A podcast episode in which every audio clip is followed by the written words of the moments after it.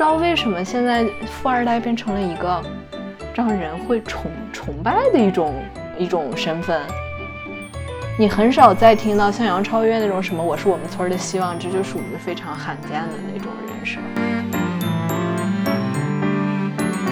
对，以前的感觉是你通过一个作品让更多人认识，然后变成明星。但现在就是你先变成一个明星，然后再去 通过这个身份再努力去出作品。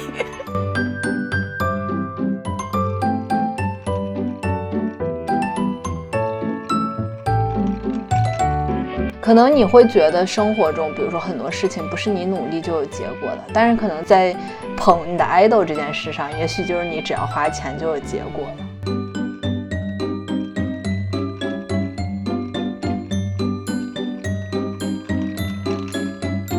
Hello，大家好，欢迎收听本期的三人成虎，我是花青。大家好，我是杂艺。这期又回归到我们两个人。嗯，对。想聊一些 娱乐圈的事儿，嗯，所以就俩人八卦就可以了。对对对，嗯，咱们从哪开始聊起？呃，我觉得聊娱乐圈就反正心情比较轻松一些，是吧？而且就是不管别人是发生了好事还是坏事，总有一种看热闹不嫌事儿大的感觉。对，就是吃瓜群众。嗯，其实最近上热搜的。还不少，不过我觉得我们可以挑几个，按按时时间顺序捋一捋，捋一捋这些八卦。嗯，从什么时候开始捋？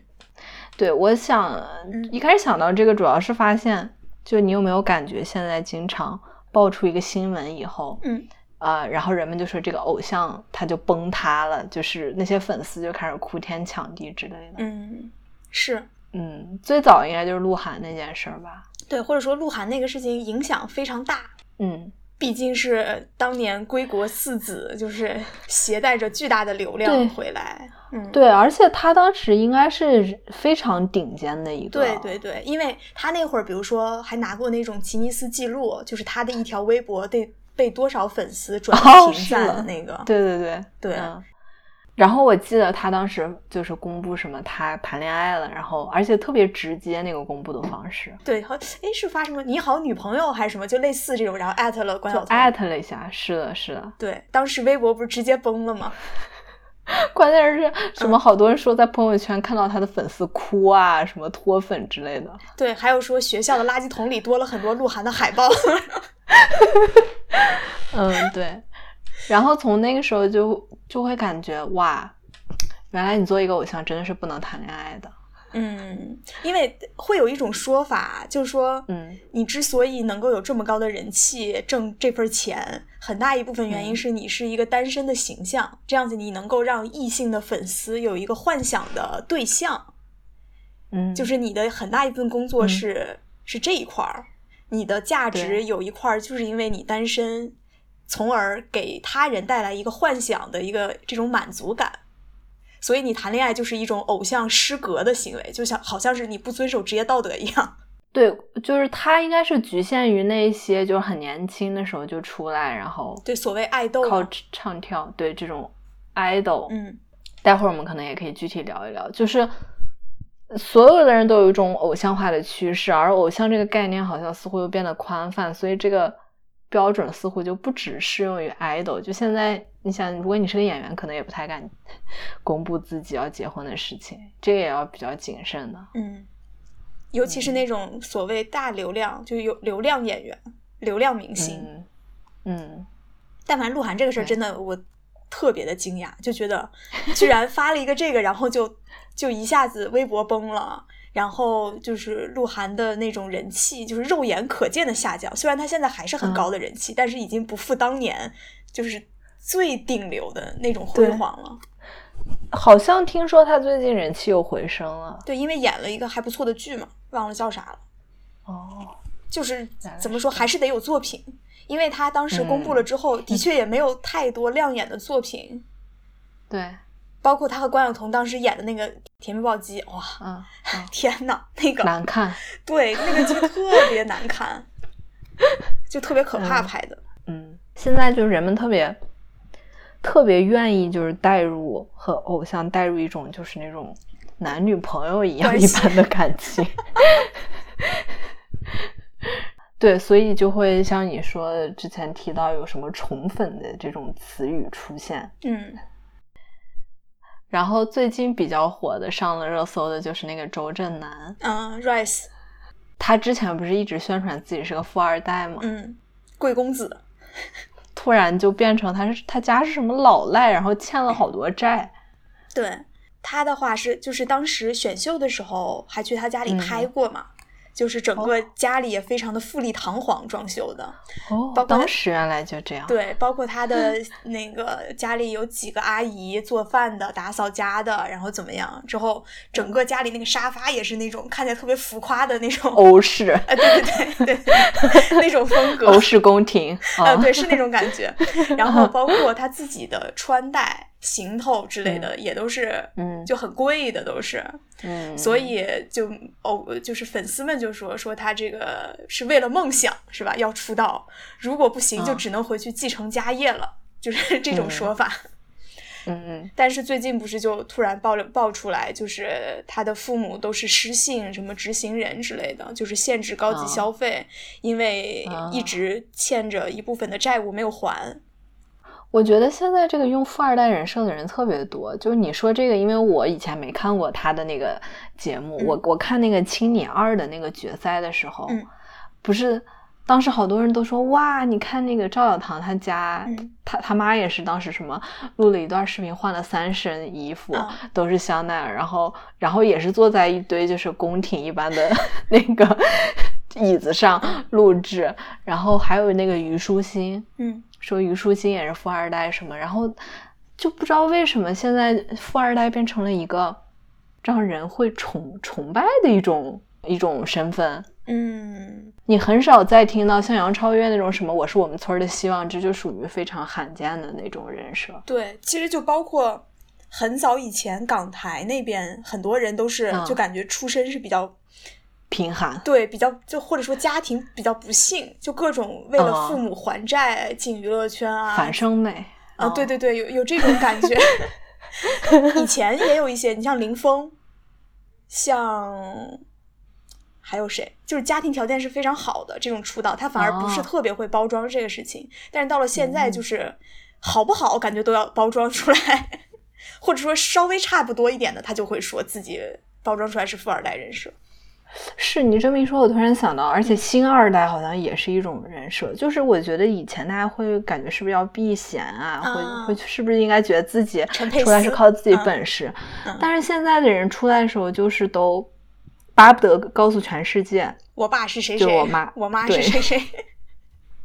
是的，这算是人们的一种观念发生了不可逆的变化吗？为什么会出现这种变化？对，反正我觉得还挺奇特的，嗯。就是人们似乎很愿意看到一个所谓的上流阶级的一种，就是那些人出现在娱乐圈，他们就会嗯。觉得非常开心，然后他们就会，包括之前，其实我觉得王思聪的嗯。爆火也跟这个就是很也是 很顺应，就几乎是从那时候开始吧，我觉得人们似乎就不再觉得你炫富是一种错误，嗯然后就会觉得 我就是爱看你炫富，嗯关注你的微博就是为了看你五百平米的家。反而是对他人的一种加成了。对，对，但是周震南没想到给翻车了，现在。对，是的，虽然还是有一些粉丝还在支持他。他现在和过去相比怎么样？其实我也不知道他本来他本来其实也不是很火，其实我想说，就相对来说，他已经是 Rise 那个团里最火的了，跟鹿晗这种肯定是比不了的。嗯嗯鹿晗虽然已经是一代，呃，近近些年来的一代偶像、一代流量，对但到现在嗯还是非常有实力、有市场的。哎，对，瘦死骆驼比马大了。是 因为现在这种二代，呃就是我们自己定义的二代吧，嗯就是这种嗯选秀出来的嗯，偶像明星太多了，实在是。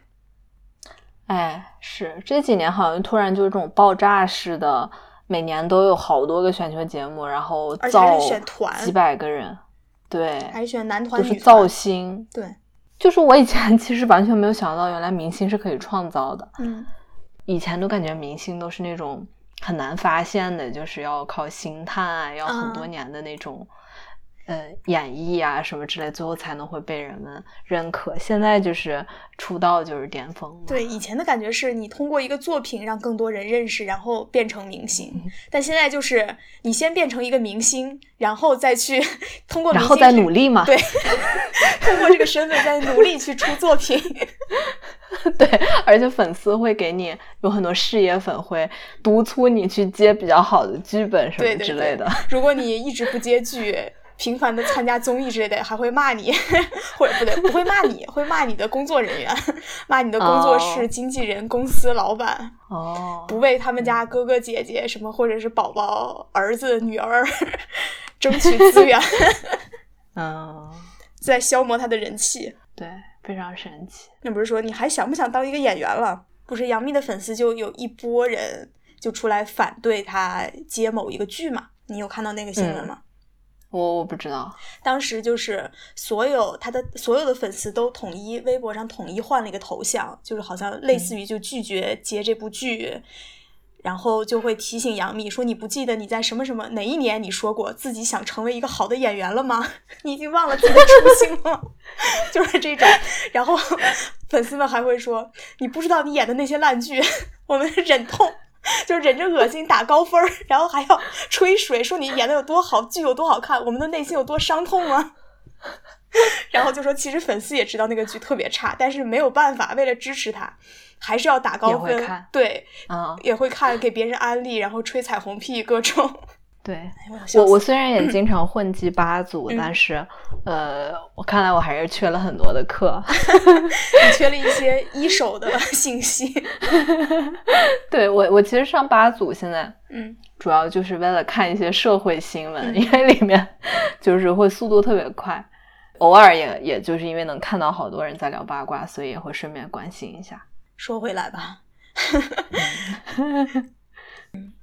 对，因为这种怎么说，年轻的偶像 idol 的确是会有很多异性嗯。作为一个异性的幻想对象，其实是，啊，那年纪大的也可以。呃啊，那倒是，比如，京东的那个事儿，其实我我不是非常清楚那件事的始末，但是嗯我在我在八组里面风闻了一些之后，我觉得非常搞笑，就好像是抖音上有一个冒充他的假京东，嗯，对，然后就是说自己是京东，然后有个阿姨就相信了，嗯，是吧？对，是的，阿姨还说什么是不是京东一辈子都不会就是背叛他？对，京东会娶她，只爱她。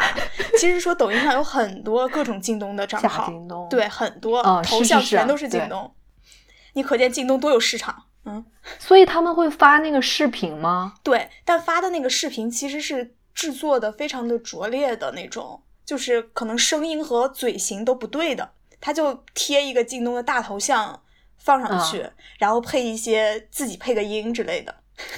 哦，像我们一看肯定就知道是假的，但有一些上了嗯年纪的人，他可能没不知道，他觉得好像真的就是京东在跟他说话一样，在录这些视频一样，感觉只是对他说。所以如果有如此多的假账号，证明就是京东还蛮受欢迎。特别受欢迎啊。，对他真的应该是在中老年女性市场啊还是有 有拥粉 拥趸的。你觉得他长得好看吗？嗯，还行，因为其实你看过靳东年轻的时候演《闯关东》吗？我看到豆瓣组里面的那个照片，然后我，呃，就就特别可怕，很瘦是吧？对，特别的清瘦，就是他啊现在胖点儿。对，现在就整个宽起来了嘛。嗯，我觉得还行。其实我说实话，看那个伪嗯装者，我还挺喜欢靳东的。我的目光就跟这 个中老年女性差不多。其实所以渐渐的，我们都会喜欢上靳东。没有靳东真的是光看伪装者的时候，我觉得真的挺好的。但是他发那些微博，包括跟李健 做的那个就是活动，唉，就是破灭了，真的是。哦，其实我都没怎么看过他的采访，但我知道他老被人讽刺说他说什么诺贝尔数数学数学奖是吗？就他看起来是非常 好，看起来啊是比较有深度，有就他，而且他老演那种角色，对吧？对对对，演的就是那种嗯精英总裁范儿，什么就对就那种又非又深沉又克制，然后又正义，是吧？又睿智。但其实他跟李健做活动，就觉得他说话也挺言之无物的。哦，那肯定跟李健这样的真金相比的话，嗯，但那个范儿拿起来是还不错。可是，哎，我就觉得他就不该在微博上说那么多话。他如果在微博上很少发声，他其实他起码在我心中的这个人设还是不会倒的。嗯，所以其其实不光那些年轻的 idol 偶像，就上了年纪的这些演员们，他也是有自己的人设，然后也是有人设可能崩的这个呃崩塌的可能性的。我突然发现我们说的都是男的男 idol，嗯，是是的。其实女性，你能想到什么崩塌的女性 idol 或者女性？我我想到了一些，就是她可能会被人诟病，就是就是那个 The Night 里面有一个有一个预言，就是大家说什么她以前骂脏话，嗯，中学的时候特别厉害的那种女生。包括说邓紫棋不是也被挖出来过，说以前写博客之类的，就特别说话特别的刻薄。哦，对，好像我印象中感觉女性如果崩塌的话，就是这种，对，或者要么就是有那种很就是 社会道德很难容忍的，就是什么小三啊什么这那些。对，哦是的，其实不太有我们刚才说的一些。对，好像很少有说女爱豆结婚哦，也有，就是高圆圆结婚时候，好多人都哭，是？还有佟丽娅，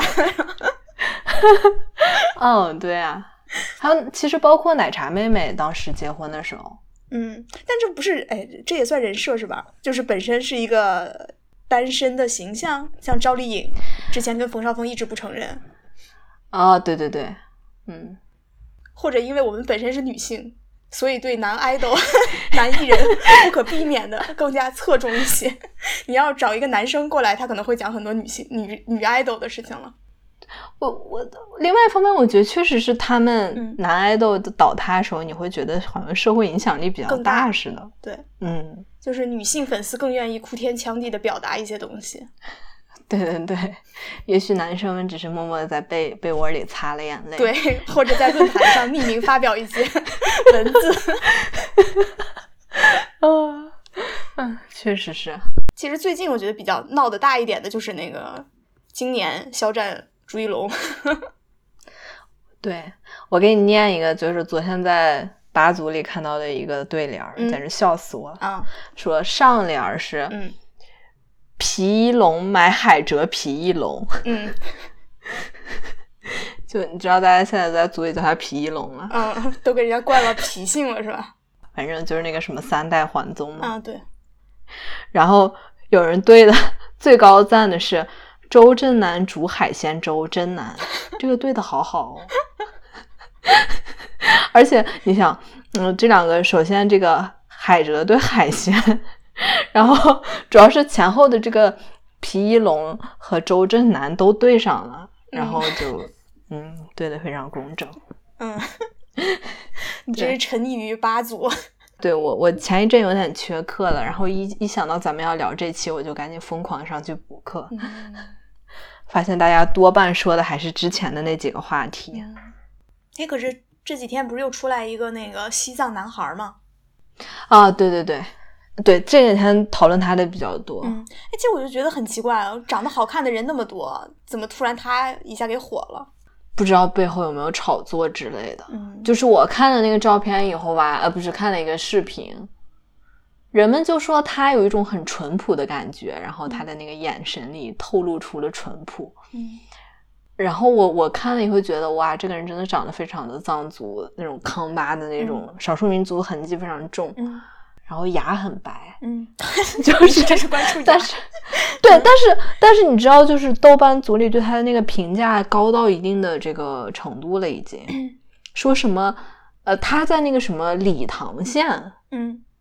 说他简直是理塘县的天降紫微星，嗯因为他还进入了那个理塘县的公务员系统，哦什么旅游什么之类的，说这简直要给他们那儿旅游就是创收之类，嗯你就觉得会会觉得非常不可思议。嗯，现在原来你想成为一个明星就是如此简单了，已经。你之前看过那个八幺八幺，哎，幺八幺八，哎，到底叫啥呀？黄金眼那个节目了吗？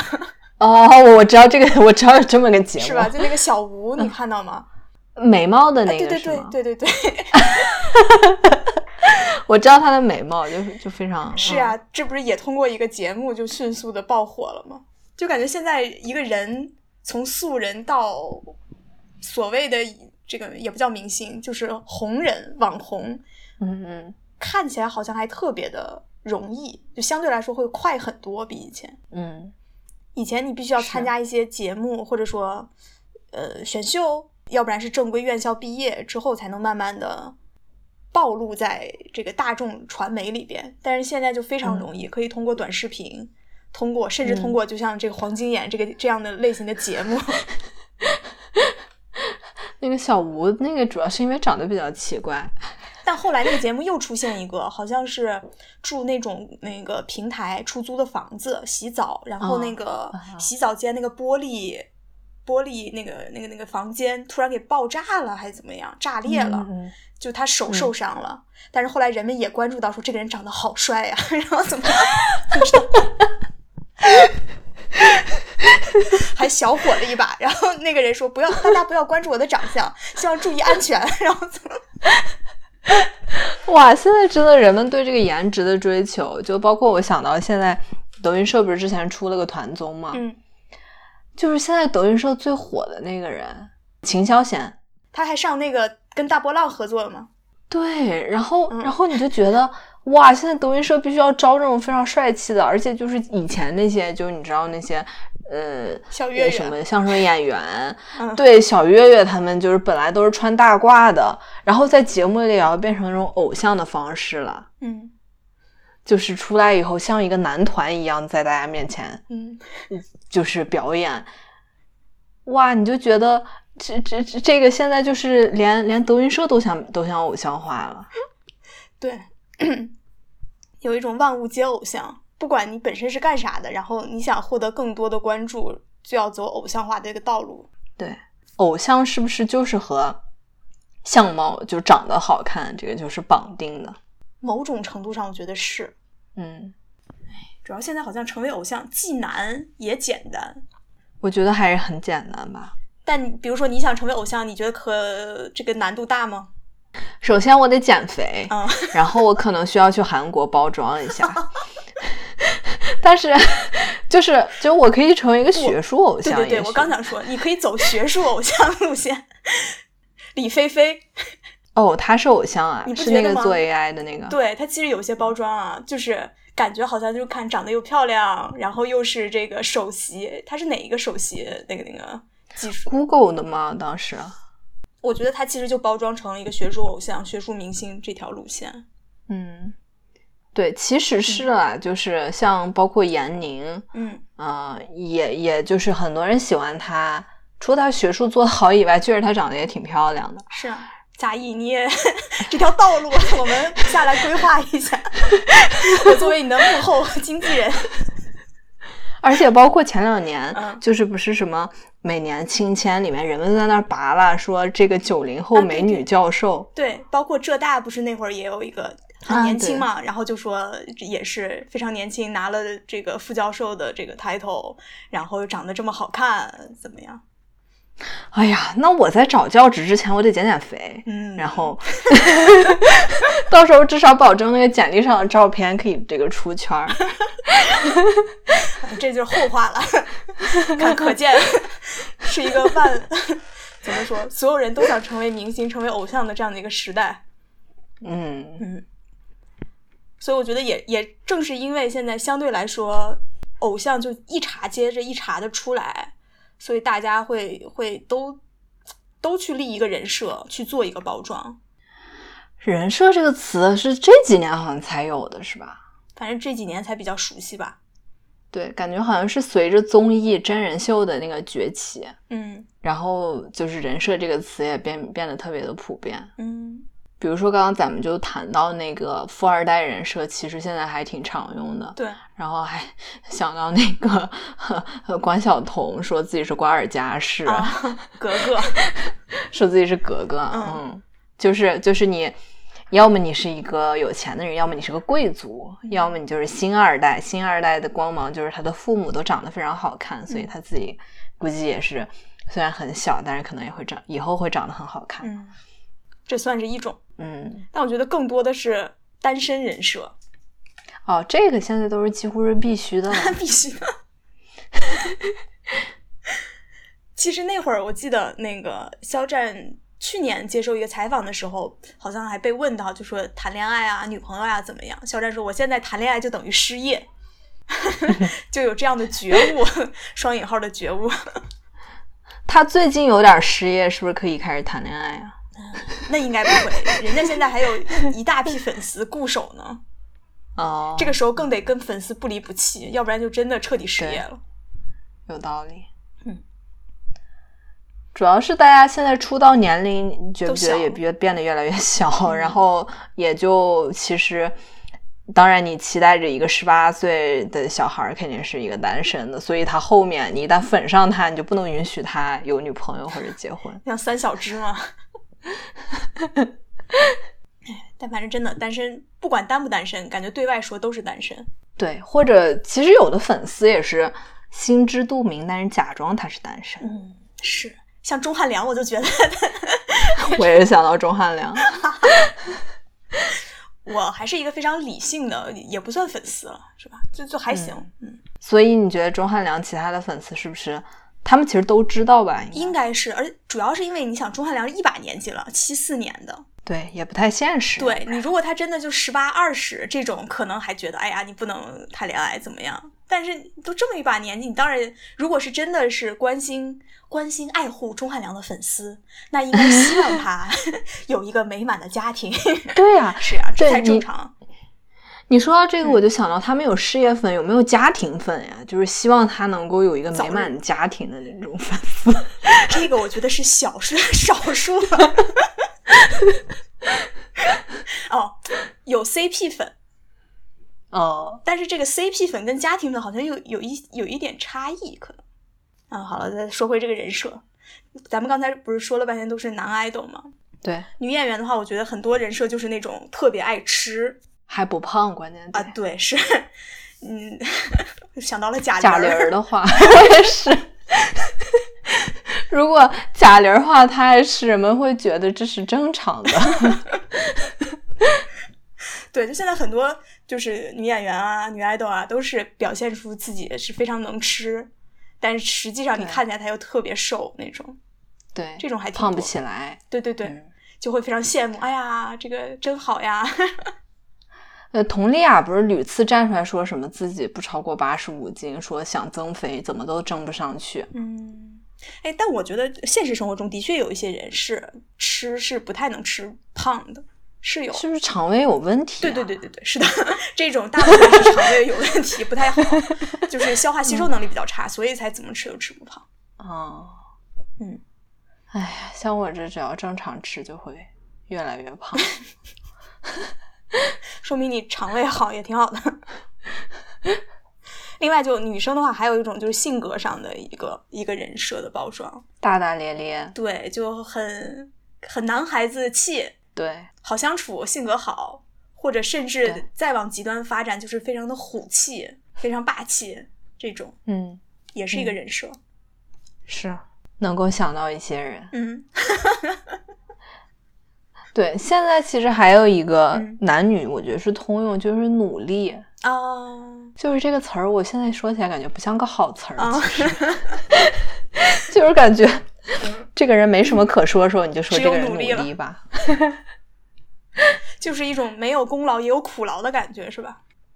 对，现在就是大家感觉那些粉丝不是经常说我我我我们家哥哥，我们嗯家、对谁谁呃特别努力，大部分社畜比他们努力多了吧？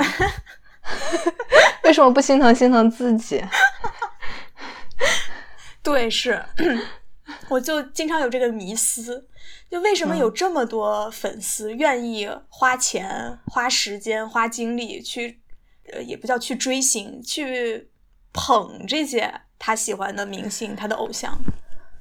对他们现在好像有一种想法，就是说，如果我，比如说我买他代言的产品，嗯，那么这个厂家会看到我们家这个 idol 的这个商业价值，啊那么他以后就会接到更好的代言，对会有更好的资源，嗯。就是好像亲眼看着我把这个人送上神坛一样，嗯。是会有这种参与感在里面，会不会？嗯可能你会觉得生活中，比如说很多事情不是你努力就有结果的，但是可能在选在捧你的 idol 这件事上，也许就是你只要花钱就有结果了。嗯，而且这个事情是众人拾柴火焰高，就你一个人捧肯定不行，但是你加入这个团队，对这个组织，大家一起捧。关键我突然想到一些非常夸张的，什么在时代广场买下一整块屏幕哦，这种生日应援，哦，对对对，还有什么王俊凯卫星的时候给他买了卫哦，对，买买了那些小行星什么之类的，我的天 这就是众人拾柴火焰高，众筹的力量嘛。嗯，就是好像，而且会觉得你喜欢的这个爱豆比别人好像要厉害，比别人更受欢迎，嗯都上了时代广场了。嗯，这种还挺可怕的，我觉得。我我觉得吧，一开始觉得就是还还有一种很很像宗教的一种感觉，嗯就是他们会真的把自己很多东西寄托在这个人身上。嗯嗯，怎么说呢？就是有有的人会真的感觉自己的青春里面好像是见证了这个人的成长啊，或者自己青春和他绑定了。然后或者是你比如说有些人好像心情特别不好的时候，看看自己偶像的那个东西，然后就会变得开心起来，就好像会有一种抚慰心灵嗯，这种 这种作用。所以说是宗教的那种感觉，是吧？对，而且就是，而且本质上，他们其实喜爱的这个人是一个人设嘛，是一个很遥远的东西。就是人很难可能会崇拜上自己生活里面的一个人。对，因为离得太近，你太了解，你能看到他的阴暗面，他不足的地方。啊，但是一个遥远的人，你看到的是一个光鲜包装出来的东西。是啊，嗯，但这种可怕的点就在于，就回到我们最开始说的，如果这个人、这个明星偶像他人设崩塌了，嗯那对于粉丝来说，这个打击得有多大？对，就是会有人什么脱粉是吧？对还有人变成黑子，好像对，脱粉回踩，对 对，这个专业专有术语。我突然想到一个嗯我在八组看到的一个例子，但我现在想不起来那个艺人是谁。嗯就是有一个人自从脱粉回踩之后，就在自己的微博上记录了长达很多年，就是一直记录这个人的黑料，嗯，这是有多就还挺吓人的。多深而且的爱才有这么这么对，而且因为就是，比如说他以前是个很很投入的一个粉丝，所以他就比别人更掌握这些嗯信息，嗯就是说起这个黑料来，比别人都更狠。嗯，哎，这种太可怕了。但还是有一些人坚守的嘛。前我们前面提到的嗯很多，其实即使他所谓塌了，但还是有很多人依然喜欢他啊，对，房子塌了啊！对对对，不离不弃，共度难关。而且这种就会有一有有一种被害，也不叫被害妄想症吧，但是他就觉得外界对他的打击越大，对这个他的 idol 越不利，他越要支持 idol 度过这段黑暗的岁月。嗯，哎呀，真是一些乐观的人，所以他们就相信自己一定会 熬到光明来临的那一天，令人敬佩。而且你知道粉圈里面有那种大粉，嗯，有有那种粉头，，对，说什么有时候那些大粉要是脱粉的话，就会显得非常的，就会带动很多小粉也脱粉。啊、对，是有影响力的嘛，大粉也是 KOL。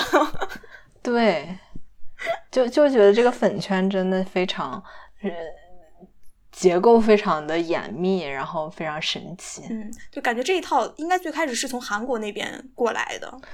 哇，这个东西太，我也不知道为什么这么有传染力，就是对，就是组织化、机构化、正规化了，已经这个东西。最开始，像我们，我觉得二零一零年之前吧，其实是没有这么专业的、这么专业的粉丝后援会这种形式存在的。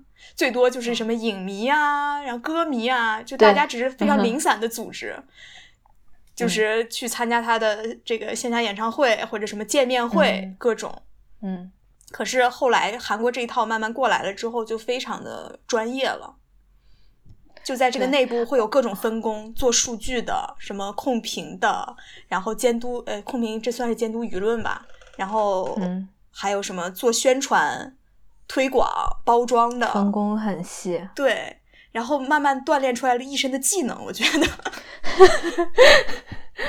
确实是。而且包括昨天我其实听一个播客叫《大上海歌舞厅》，就他们每次都聊各种八卦，嗯，人感觉三个人都是资深的豆瓣八组的成员，他们说那个甚至呃，TFBOYS 的粉丝推动了科技的发展，就你知道那时候 忘了是他们哪一年说。嗯，battle 谁家的灯牌比较多，然后他们就与这个做制作灯牌的厂家不停的沟通，最后产生了一种灯牌是极其的薄，你知道那个东西材料极薄，可以折叠，折叠好以后只有一个手机大小，然后每个每个粉丝都揣好多，到时候现场咵嚓，每个人都展开了灯牌，然后说。以前从来没有这种技术，然后就是因为他们和那个厂家不停的磨合，然后提自己的需求之后，他们创造了这样的灯牌，也挺好的。包括现在不是还飞什么无人机之类的？嗯，对，所以说只有热爱 才能有 有工匠精神去做这个事情。确实是。嗯，哎，那在娱乐圈里，你有特别你有追的偶像吗？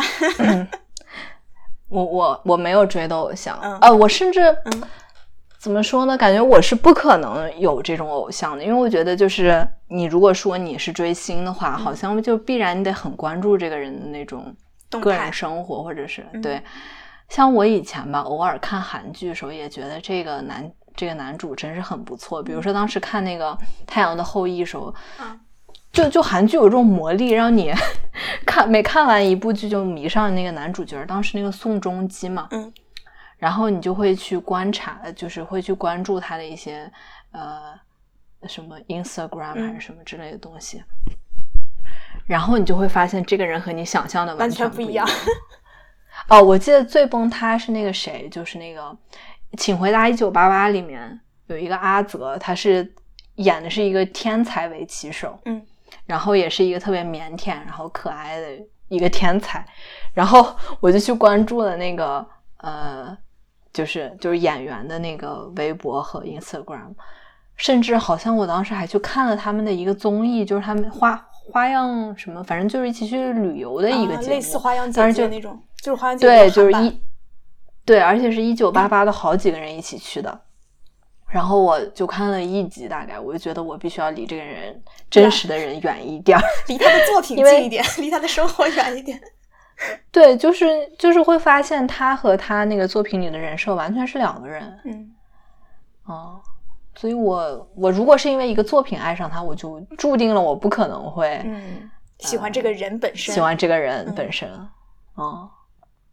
哎，那从小到大都没有？嗯，没有，我从小到大都没有。应该，其实我应该也是从小到大都没有说特别喜欢谁。嗯，真的，你你这表情。但是你不是很喜欢那个什么苏有朋是吗？对，但苏有朋也是我硬憋出来，你知道吗？因为比如说填同学录啊，就填什么，你你走，他会有一栏就是你喜欢的明星什么之类的呀。嗯嗯，我实在想不起来有谁，你知道吗？就只能说看起来还可以的，然后挑出来一个。你怎么这么实诚啊？所以就是因为你同学录里写了，所以你就觉得自己必须喜欢这个人是吗？呃，对啊，就是也不叫必须喜欢这个人，但是你就是写过他是吧？你就得给自己太强的心理暗示。但其实我对苏有朋也没有特别疯狂的那种追星的感觉，因为的确就像你说的，我也很清楚，就是我们都是比较理性的人。就这个人他在镜头上、镜头之中表现出来的和他真实的人，其实你你根本不知道到底他真实的是一个什么样子的，他表现出来的几分是真是假，你都不知道。所以其实不太会去真的掏心窝子那种，去把真的感情或者所谓的信仰寄托在这个人身上，太虚幻了。嗯，包括后来钟汉良的话，其实也是因为看看剧而已。对对，对他的本人的，当然也看过他的综艺啊，那个叫什么《极速前进》深圳台。对对，就也也会去看一看，但是也就到这儿了。不会为他花钱。目前我应该支持过电影票吧？哦，那个我觉得那就去看他演的作品呗。对，我觉得这还可以理解吧。嗯，但是那个作品特别烂，我还是去了。哦，终极营救这个片太烂了，我真的想说。嗯嗯，那这个还是嗯还是支持过。对啊，我还支持过几十块钱的电影票呢。对。嗯，其他还好，因为我觉得我们还是要，就你有自己的一个寄托也好，也是个好事儿。但是最好把这个寄托放在更现实、更能、更真实的生活当中。嗯，可能对某些人来说，这个力量可能真的还挺重要的。我觉得，嗯，对，可能对有些人来说，他的生活，比如说就是很平淡啊什么，他就因为看这个，他可能不是说之前好像有人。因为想接近自己优秀的偶像，想跟他一起努力，然后就什么考研什么之类的，然后 就是就是会成为了更好的自己，就是会有这样的例子。其实，但这个更多还是靠他个人呀。啊，对你不管是啥外外因通过内因起作用，对你你不管这个外因是啥，反正最后达到目的了就挺好。嗯。其实咱们都也没有仔细追过星，所以我就觉得也不便对人家这些行为做出对太多的评论。我觉得有这么多人去追，可能还是他们真的有他们的这个理由吧。他们可能真的确实很喜欢这个明星。嗯，是的，好吧，那我们这期节目就到这里。好的，嗯，感谢大家的收听。也欢迎大家关注我们的微信公众号和微博“三人成虎 FM”。如果喜欢我们的节目，也欢迎大家直接点击订阅。好的，嗯嗯，好，那就这样。嗯，谢谢大家，拜拜，拜拜。